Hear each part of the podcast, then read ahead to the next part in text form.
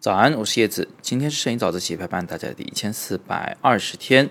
那今天呢，我们想回答一下杨小琪同学的问题啊，他又提问了。他说呢，请问闪光灯的 TTL 模式和它的测光依据是什么呢？首先我们要知道的是，TTL 它的英文全称呢是 Do the Lens，就是通过镜头啊，就是说它通过镜头进行测光。现在有很多人是不太理解为什么 TTL 要叫做 TTL 的原因呢？是因为大家都默认为我们的相机就是通过镜头进行测光，单反相机是这样，旁轴相机是这样，微单相机也是这样。它的测光的元件啊，或者说是这个微单相机的感光元件，肯定是在镜头里边的呀。那是现在啊，是你享受着。这个最新的科技成果，呃，并且呢，认为它是理所应当的了。其实，在很早期的相机里边的很多测光表都是长在相机外部的，有的呢是在相机顶上，啊，用一排那个小小的透镜，把光线汇聚到它里边的这个光敏元件上来测量光线强度。有的呢没有这个透镜的矩阵，直接呢就是一个小孔。他们测量完光线以后。啊，要么就是以取景器里的小小的 LED 灯的这个形式来告知你它的测量结果啊，是正常啊，还是曝光过度了呀，还是曝光不足？就三个灯。那有的呢是以一种指针的形式出现在相机顶部，啊，这个指针靠左了呀，还是靠右了呀？你根据它呢去调整。这个具体原理我们不说，总之呢，你就要知道以前相机的这个。测光表是长在外部的那种，肯定不能叫做 TTL 测光。那现在呢，随着科技发展，我们呢就把这个测光结构就放到机身里面去了。那这个跟机身外部测光就有很本质的区别了。在机身外面测量到的呢，是你面前的，呃，一个很大的、很宽泛的范围的光线的强弱。而在机身里边测到的光，就是 TTL 测光测到的，其实是通过镜头的特定的那一些事物的光线。显然，TTL 测光会更加的精准。说到这里呢，我们首先要明白的就是，TTL 测光它不仅是指闪光的某种测光方式，嗯，就是自然光线的测光，它也是有 TTL 和非 TTL 之分。只不过因为现在大部分相机都是 TTL 测光，所以我们就不太提这个词儿了。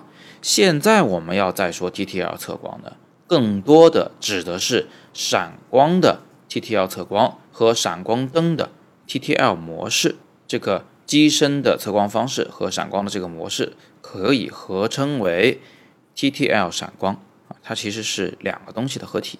那 TTL 闪光如果用一句话来总结的话，其实就是自动化的闪光曝光控制。那最让人疑惑的就在这儿了：闪光是一瞬间的光源，而且闪光射到我们的被摄物体上以后，它反弹的这个光线亮度呢，既跟闪光距离有关，还跟这个被摄物自身的反光率有关，就是它是黑的还是白的还是灰的，跟这个也有关系。那相机怎么可能提前知道？我到底应该用多强的闪光来拍这张照片呢？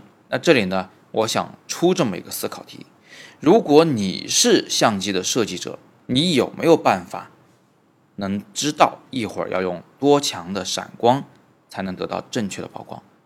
我给你们三秒钟时间思考一下。好，揭晓答案的时间到了。其实呢，道理特别简单。如果我不知道，啊，怎么样可以得到正确的闪光的曝光？那我就先试一下不就好了吗？这不是你们常干的事情吗？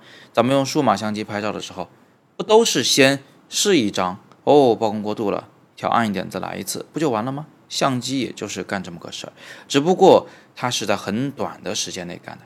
它呀，在你摁快门的一瞬间，先发出一个闪光。那这个闪光呢，可能不用那么强，只要有就行了。然后呢，这个闪光肯定会射到你被对面的人物，然后被反弹回来。光线通过了相机的镜头，哎，注意这句话啊，通过了相机的镜头，到达了相机内部。相机得知了刚才的闪光的结果是暗了呀，还是亮了呀？然后据此结果调整闪光的强度，再正式的拍照。